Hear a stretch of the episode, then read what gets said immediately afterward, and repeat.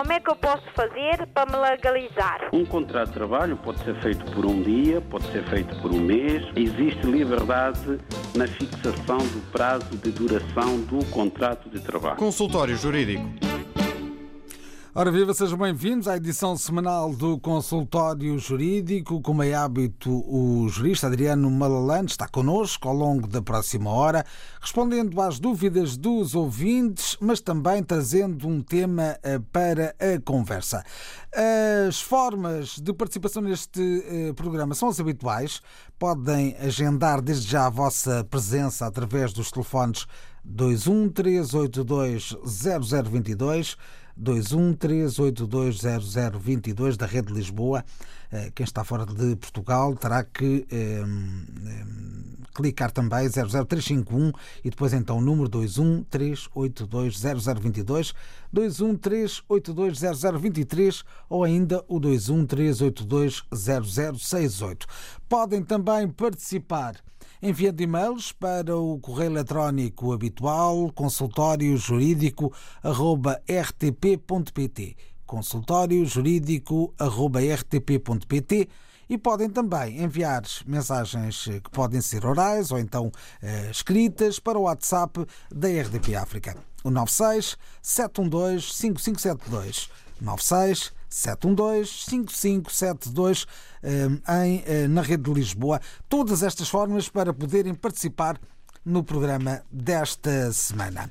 Já vamos ao tema do dia, agora a música trazida pelo Dr. Adriano Malalana.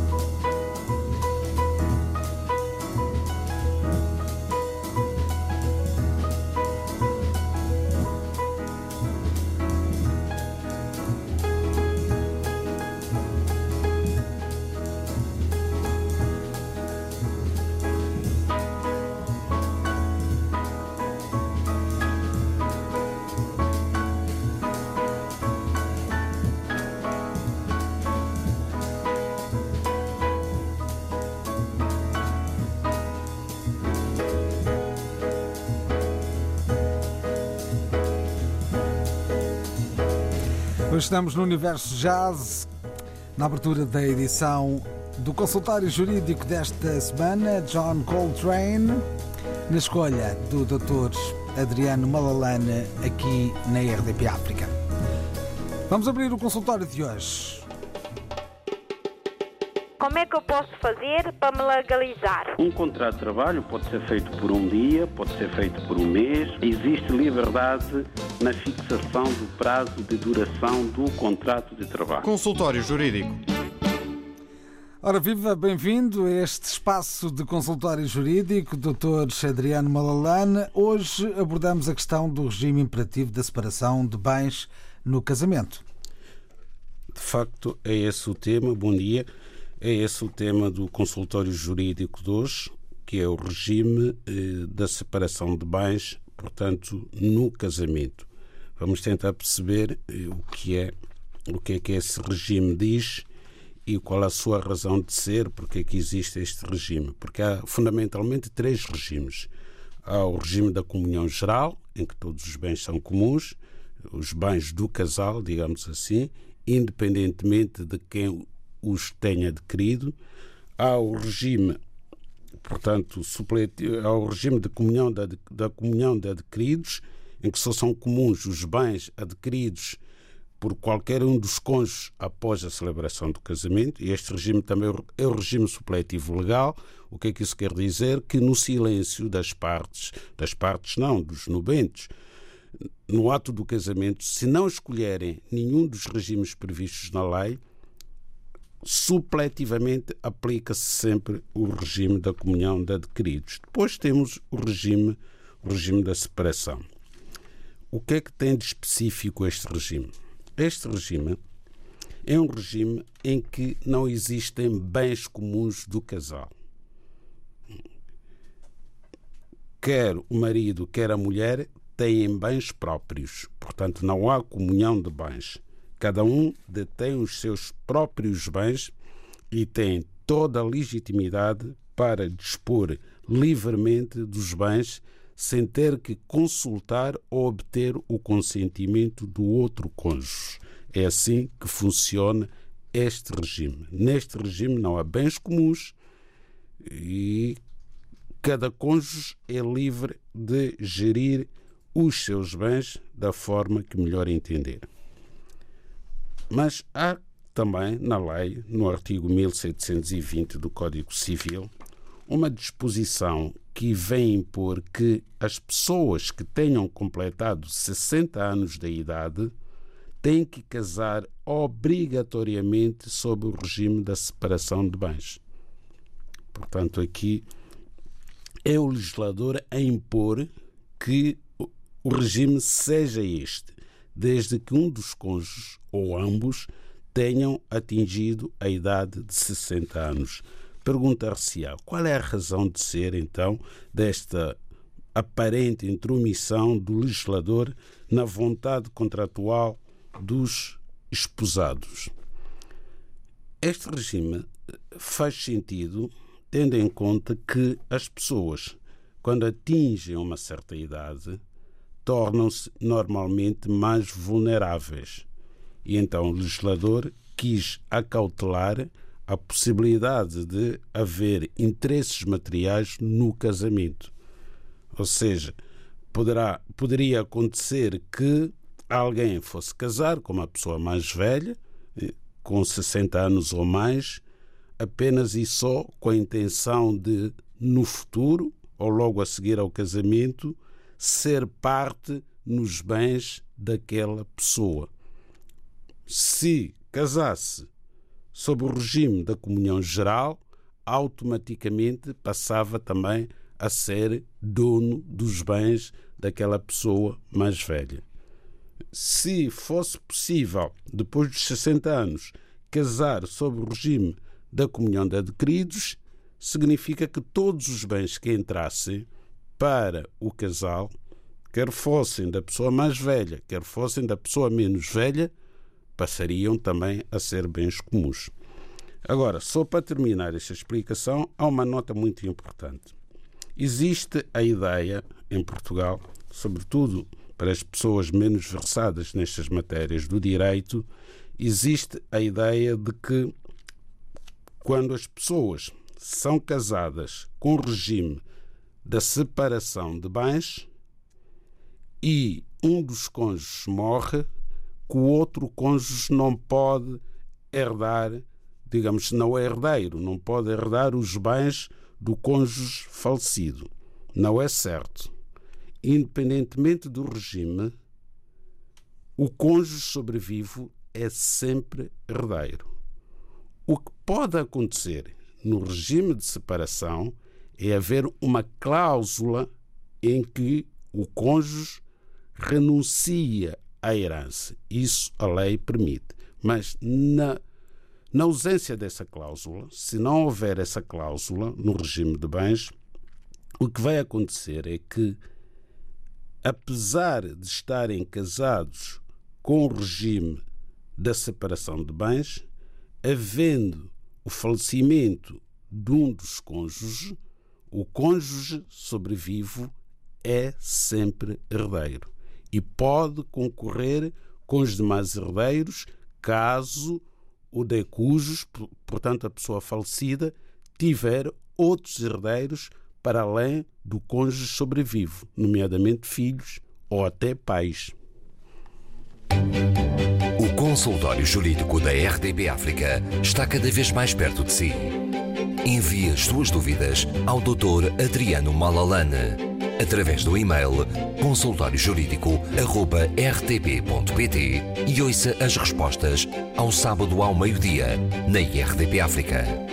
Consultório Jurídico. Estamos aqui para ajudar.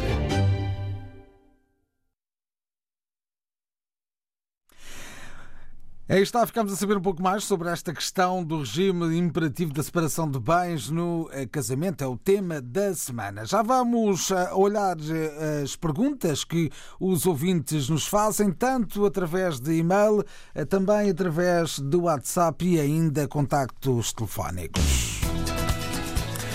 Para já, os Soweto Gospel Char, viajamos à África do Sul.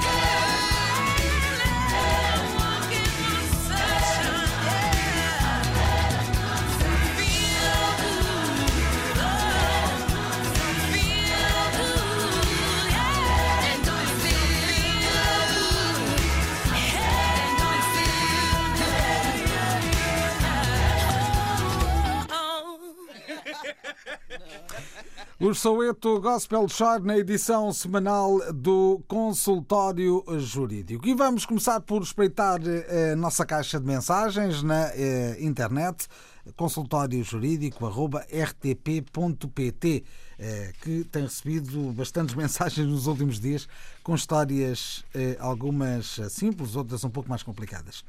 Começo por contar aqui a história de, do ouvinte de, de Lilo, Dalilo, casado com Verónica, eh, frequentou uma licenciatura em Portugal eh, no período entre 2015 a 2019. Nesse período, por reagrupamento familiar, convidei a minha esposa para viver em Portugal, onde tivemos um filho eh, que obteve nacionalidade portuguesa em 2019. Nessa altura, a nossa filha, de 17 anos, vai frequentar o ensino médio matriculada e sob cuidados de eh, uma cidadã portuguesa, eh, amiga da família e que ficou a quando do nosso regresso. Depois da conclusão da licenciatura, retomamos a Moçambique, local onde eu trabalho atualmente, por necessidade de melhores cuidados de saúde para o menor e ocupação da minha esposa. Esta voltou a Portugal, onde procura emprego com o nosso filho. Pergunto. Hum, por falta de conhecimento dos direitos consagrados na lei da família portuguesa, solicitamos o abono pré-natal depois do nascimento do nosso filho, eh, ao qual nunca tivemos resposta até regressarmos a Moçambique. Agora que a minha esposa se encontra em Portugal, poderá reclamar este abono de família? É, é, o que ela refere aqui é um abono pré-natal, nem é um abono de família, é um abono pré-natal. Por conta do filho de nacionalidade portuguesa. Como solicitar nacionalidade para a minha esposa ou e um título de residência por mais de um ano, de modo a facilitar as, as viagens por conta de cuidados de saúde para o menor. Essa é outra questão. Terceira dúvida. A nossa filha atualmente conta com 18 anos, eh, por imaturidade ou razões que os pais eh, desconhecem, falsificou a assinatura do, do representante legal com o qual residia para a mudança da escola. Por conta de várias irregularidades cometidas na escola e pelo fraco aproveitamento escolar, foi notificada a representante para tomar conhecimento do processo de crime que corre contra a menor. Eh, perguntamos, eh, neste caso, desconhecendo a moldura penal para este tipo de crime, como solicitar que a menor seja extraditada para Moçambique e não cumprir a pena a ser condenada ou não em Portugal na ausência de crime, como pedir repatriamento da menor, sabendo que aos 18 anos a lei a considera como maior. O repatriamento, porque leva uma vida não abonatória em bairro suscetível de má conduta e desvio. Eh, estamos a falar da Amadora, eh, que eh, foi o local citado. Mas já agora, doutor, e pegando em todas estas dúvidas, o que é que lhe parece esta história? Um caderno de encargos muito complicado. Tem muitas questões que foram colocadas pelo ouvinte Danilo de Moçambique. E vamos começar pela questão da nacionalidade portuguesa do filho que nasceu nasceu em Portugal em 2019. Bom, o filho teve nacionalidade portuguesa graças à alteração da lei da nacionalidade que veio permitir que estas crianças nascidas em Portugal, com os pais a residirem legalmente em Portugal, ou mesmo não estando a residir legalmente, desde que tenham entrado em Portugal há mais de um ano, já nascem com a nacionalidade portuguesa originária. Portanto, está aqui um exemplo concreto dos efeitos eh, da alteração da lei da nacionalidade no sentido de considerar que as crianças nascidas em Portugal, cujos pais já se, se encontram a viver aqui há pelo menos um ano, já nascem com a nacionalidade portuguesa. Depois, temos a segunda questão que o ouvinte nos coloca, que é saber se a mãe desta criança, que neste momento está em Portugal, pode ser portuguesa pelo filho. Esta pergunta já foi respondida inúmeras vezes aqui no consultório jurídico, em que temos dito sempre que os filhos, os pais não podem obter nacionalidade portuguesa pelos filhos. O contrário é que é verdadeiro. Portanto, podem os filhos menores, quando os pais se naturalizam cidadãos portugueses, adquirir a nacionalidade portuguesa pelos pais, filhos menores ou incapazes, até atingirem a maioridade, isto é, até atingirem os, os 18 anos, podem beneficiar da nacionalidade portuguesa adquirida pelos pais nos termos do artigo 2 da Lei da Nacionalidade. Essa questão também é pacífica. A terceira questão do abono pré-natal. Bom, eh, não tenho conhecimento desse abono pré-natal, eh, não tenho aqui a lei da segurança social, tenho conhecimento sim do abono de família quando uma criança nasce e esse mesmo abono é requerido pelos pais. Mas esse abono pode ser requerido previamente ao nascimento e deve ser disso que, que o ouvinte está pois, a falar. Exatamente, mas só, uh, só é concedido com referência à data de nascimento da criança. Neste caso, o abono foi solicitado, não foi concedido. O nosso ouvinte devia saber os motivos porque é que não foi concedido. Primeiro, eu não posso dizer aqui se tem direito ou não, porque não foi concedido por alguma razão ou porque faltou um elemento qualquer, mas o direito está lá. A criança de facto tem direito a este abono de família, independentemente de ser portuguesa ou não, e neste caso até é portuguesa. Portanto, poderá ter faltado qualquer documento. Os pais estavam legais em Moçambique, porque tinham autorização de residência, ele fez o reagrupamento familiar, terá vindo com visto de estudo, obteve autorização de residência por esse motivo, chamou a esposa, que também teve autorização de residência, tiveram um filho, nasceu cidadão português, portanto, em termos de documentação estava tudo em ordem alguma coisa poderá ter faltado. Ele tem que consultar a Segurança Social para saber em que estado é que ficou aquele processo. Provavelmente já terá sido arquivado, passados esses anos todos. A Segurança Social notifica sempre. Então poderá a notificação não ter chegado ao seu destino e não ter sido respondida atempadamente pelo ouvinte. Depois temos aqui a questão da filha. Bom, a questão da filha é mais preocupante, porque é uma jovem que veio cá para estudar com os pais, e, entretanto, os pais tiveram que regressar para Moçambique e ela ficou sozinha, ainda menor. Então tiveram que nomear um representante legal para fazer as vezes dos pais na sua ausência. A menor, por alguma razão, não queria continuar na escola onde se encontrava matriculada e para mudar de escola é necessário o pedido formal do representante legal. E ela, sabendo que a sua representante legal provavelmente não iria autorizar essa transferência, quereria saber os motivos porque é que estava a abandonar aquela escola para passar a estudar noutra escola, ela falsificou a assinatura da sua representante legal. Já começou mal esta jovem, tem que arrepiar caminho. Já começou mal. Bom, foi descoberta, caiu-lhe um processo de crime em cima, por falsificação de documentos, situação esta que preocupa os pais naturalmente. Qualquer pai ficaria preocupado com esta situação, sobretudo neste caso em que o pai está em Moçambique e, coloca-se esta questão de ter uma filha que já foi constituída arguída. De facto, a partir dos 16 anos, em Portugal atinge-se a idade da imputabilidade penal, qualquer jovem com 16 anos pode responder criminalmente. Ora, esta jovem devia ter os seus 17, 18 anos quando praticou estes factos. Bom, sobre a condenação. Bom, isso só o tribunal aqui irá decidir, nós não podemos pronunciar-nos sobre essa matéria, mas se se provar essa falsificação, obviamente que há cometimento de crime, mas pode a jovem não vir a ser julgada. O Ministério Público pode propor a suspensão provisória da pena mediante o pagamento de uma, de uma importância, uma instituição da solidariedade social, tendo em conta que se trata de uma jovem ainda em fase de crescimento, portanto, para não manchar, digamos assim, o seu perfil e o seu registro criminal, portanto, poderá, de facto, aqui o Ministério Público requerer, eh, propor, propor a suspensão provisória do processo mediante algumas combinações. Isso é o mais provável. Poderá vir a acontecer. Acontecendo isso, a jovem não é julgada, o processo é suspenso, cumprindo aquelas combinações que lhe forem impostas, é arquivada e extingue-se o procedimento criminal.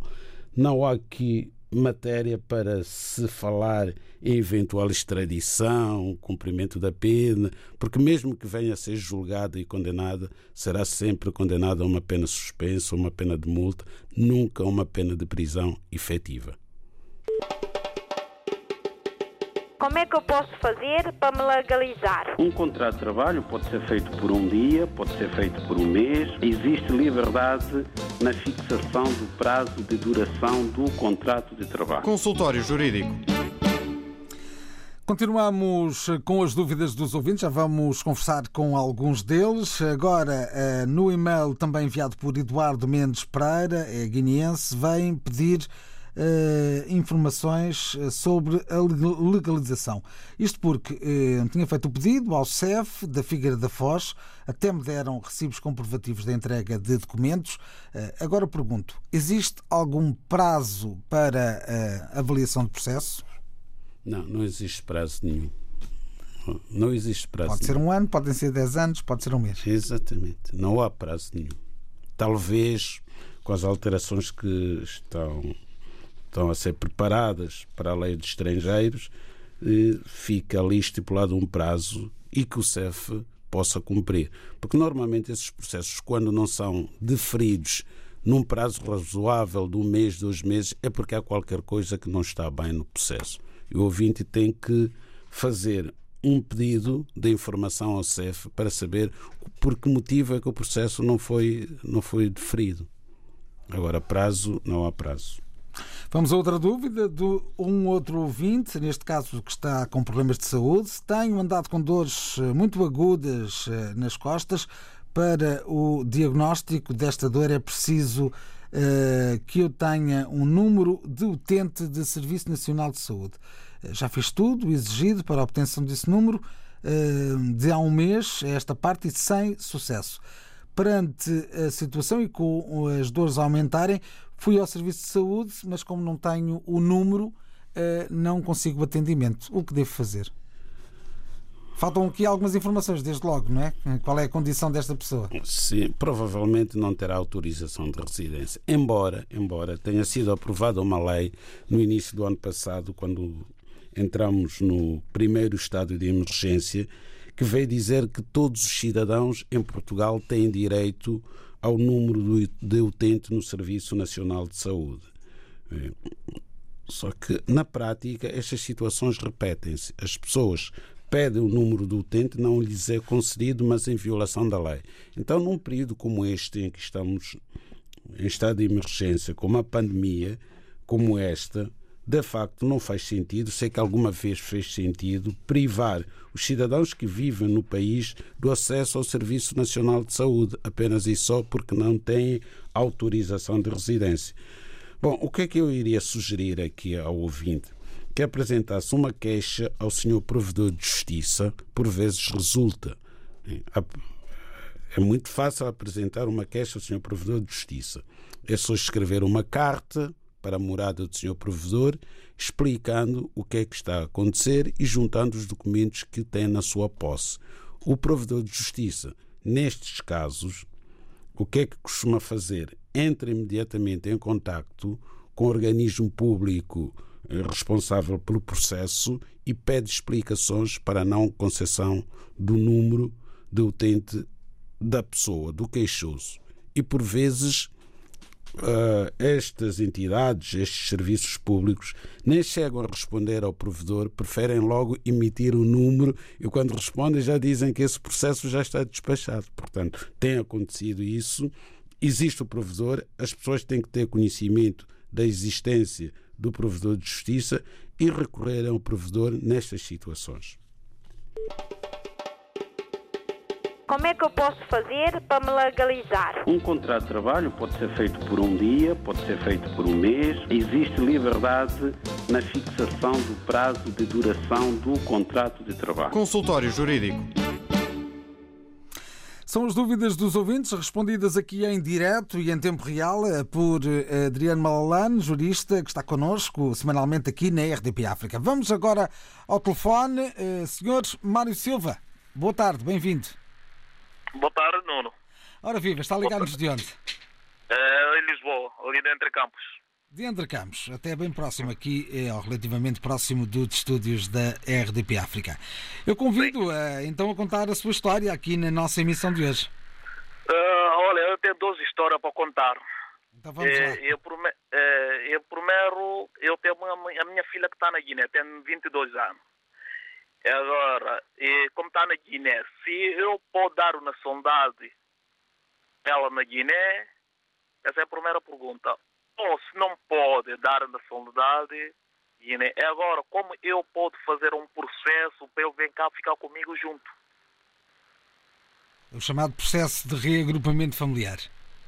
É como eu tenho nacionalidade portuguesa, parece ser não. Quer ter residência que pode fazer agrupamento familiar. Muito bem, vamos já tentar responder à sua questão. Às duas questões. Está bem? Tá, Obrigado por ter ligado. Tá, obrigado. Doutor, vamos lá então a isso. Vamos então responder a este nosso ouvinte. Ao senhor Mário Silva, o nosso ouvinte Mário Silva, que já é cidadão português, mas ela é natural da Guiné, portanto, muito provavelmente naturalizou-se cidadão português e tem uma filha que agora tem 22 anos. Bom, a primeira questão que se coloca em relação às questões que, que acabam de ser formuladas pelo ouvinte Mário Silva é esta da nacionalidade portuguesa. Olha, a nacionalidade portuguesa não se dá, não é uma coisa que a gente possa dar a alguém, não é? Nacionalidade portuguesa é uma qualidade, é um estatuto que só o Estado não é, é que pode conceder. Portanto, o senhor não pode dar nacionalidade portuguesa à sua filha, não é só porque não se dá, é pelo facto dela ter 22 anos. Já no início do programa, tentei explicar que os pais estrangeiros que se naturalizam cidadãos portugueses têm o direito de requerer nacionalidade portuguesa para os seus filhos menores, até aos 18 anos. Eu não sei quando é que o Sr. Mário Silva ficou cidadão português, mas caso tenha ficado cidadão português antes da sua filha completar 18 anos, então terá cometido um erro ao não requerer nacionalidade portuguesa nessa altura. A partir do momento em que ela completou 18 anos, já não pode ser portuguesa pelo pai. Quanto à eventual vinda da sua filha para Portugal, o senhor disse bem que, por ser cidadão português, não tem direito ao reagrupamento familiar. É verdade. Mas tem direito à união familiar. Os cidadãos portugueses, quando querem trazer para Portugal os seus familiares estrangeiros que estão no país de origem, fazem-no ao abrigo de um instituto jurídico chamado União Familiar. O reagrupamento familiar é um instituto próprio dos cidadãos estrangeiros residentes legais em Portugal. Quando querem trazer os seus familiares, usam este mecanismo do reagrupamento familiar que corre junto do Serviço de Estrangeiros e Fronteiras. Ao passo que a união familiar não passa pelo CEF, passa pelo Consulado de Portugal em Bissau, neste caso, em que a sua filha deverá solicitar um visto para vir para Portugal por ser familiar de cidadão da União Europeia. Mas o consulado não irá dar visto apenas e só por ela ser sua filha e o senhor ser cidadão português. Ela tem que justificar porque é que, sendo cidadã guineense, quer vir viver para Portugal. Não bastará dizer quer ir para Portugal porque o meu pai está em Portugal e quer ir viver com ele.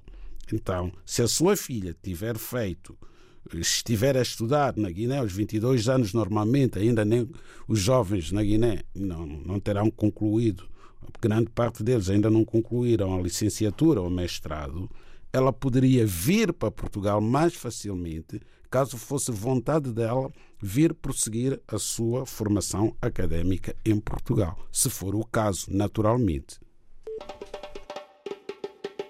Como é que eu posso fazer para me legalizar? Um contrato de trabalho pode ser feito por um dia, pode ser feito por um mês. Existe liberdade na fixação do prazo de duração do contrato de trabalho. Consultório Jurídico. Estamos a conversar com os ouvintes no consultório jurídico desta semana. Retomo um, uma história que falámos aqui de um ouvinte eh, que nos escreveu dizendo que estava com dificuldades em ter o cartão do Serviço Nacional de Saúde. Eh, vem ainda informar-nos, eh, agora rapidamente, que tem título válido até 2024. Não muda nada, não é? Não muda nada, pelo contrário, não muda nada. A situação mantém-se. Ainda que não tivesse autorização de residência válida até 2024, teria sempre direito ao acesso ao Serviço Nacional de Saúde, porque estamos perante uma pessoa que está doente em Portugal, está privada dos cuidados médicos por inércia. O senhor tem que ir ao centro de saúde, tem que agendar e falar com o diretor desse centro de saúde da sua área de residência e dizer claramente que não pode ser privado do acesso aos cuidados de saúde. E quem processa o número do SNS são os centros de saúde. O senhor pode ir a uma consulta esporádica, mas a sua doença eh, não, não, se, não se resolve, não é tratada apenas numa consulta esporádica. O senhor tem que fazer exames e para fazer exames tem que ter esse número. Então o senhor tem que ir ao centro de saúde e ficar lá até lhe darem o número. Pernoite lá se for necessário. O número há de aparecer.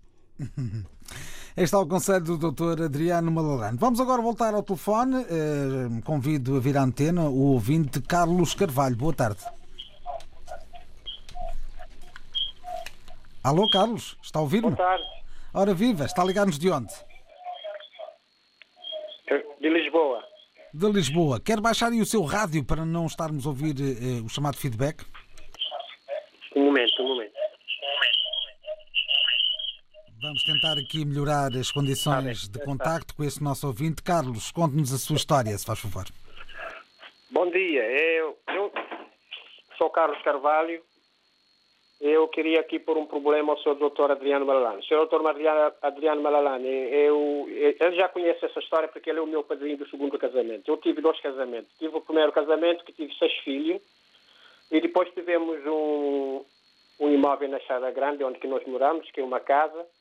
E o, e o, primeiro casamento já foi, já foi, já fomos divorciados e tivemos seis filhos nesse primeiro casamento. Nesse primeiro casamento. Quer dizer que tem 12 filhos, o senhor? Sim. Tem 12 filhos? Seis filhos no primeiro casamento, só seis filhos. O senhor ah. doutor Adriano Malalane sabe essa história. Muito bem. Porque ele é o padrinho do segundo casamento. E eu agora já estou casado outra vez no segundo casamento, onde o senhor Adriano Malalane, que é o nosso mesmo padrinho de casamento. Nesse segundo casamento, tive, tive, nós temos um filho, uma filha. E agora, eh, eu estou a construir com, com nesse, segundo casamento.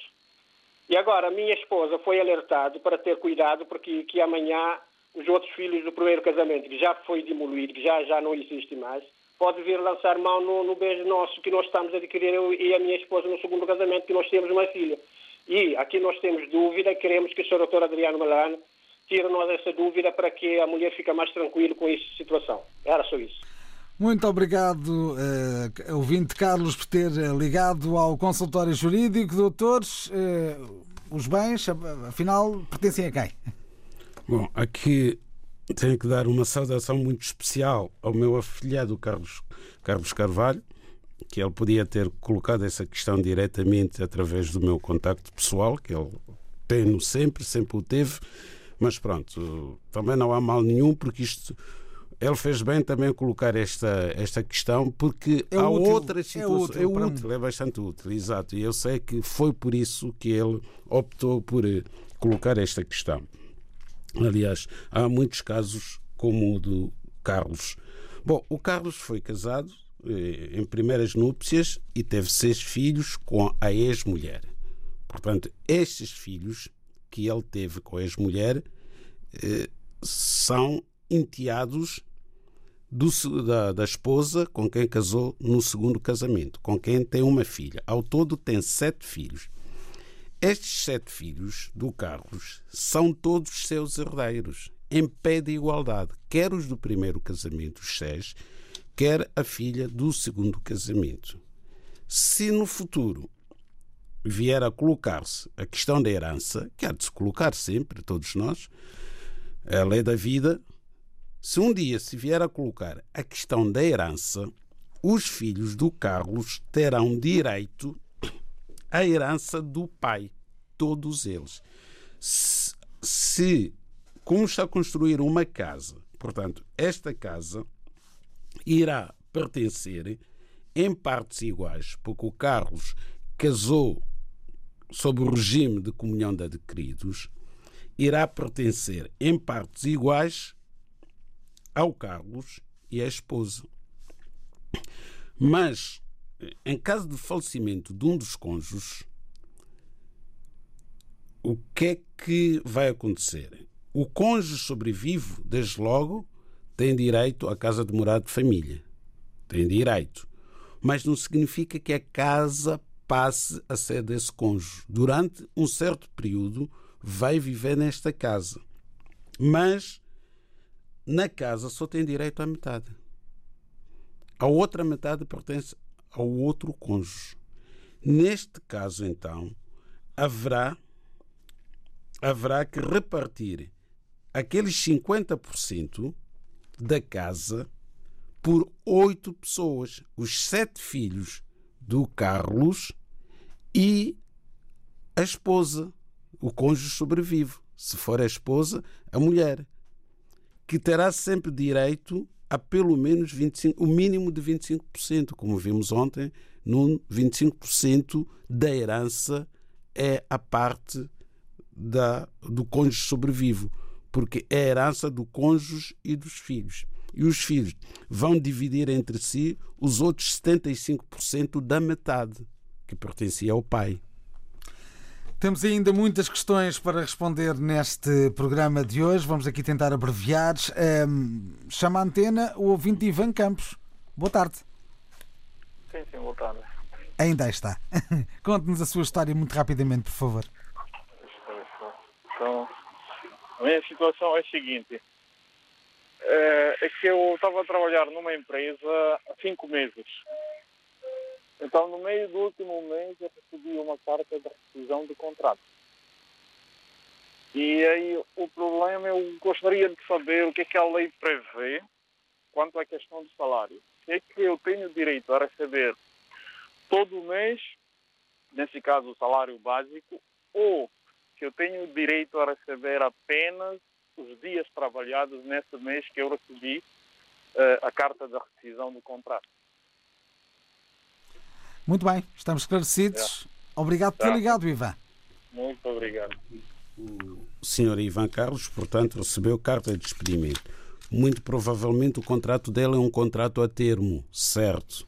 Portanto, foi notificado da vontade da entidade empregadora, de fazer cessar o contrato. Ora bem, até o último dia de trabalho tem que ser pago, mas não pode ser pago para além desse, desse período. Portanto, recebeu a carta, ainda está ao serviço da empresa até o dia que vem indicado na carta como sendo o seu último dia de trabalho. Então, todos os dias que tiver trabalhado neste mês, até esse dia, terão que ser pagos. Se for o mês inteiro, vai receber o salário por inteiro. Se forem só 20 dias, vai receber os proporcionais. Vai receber o salário e vai receber também os proporcionais eh, de férias, de sub...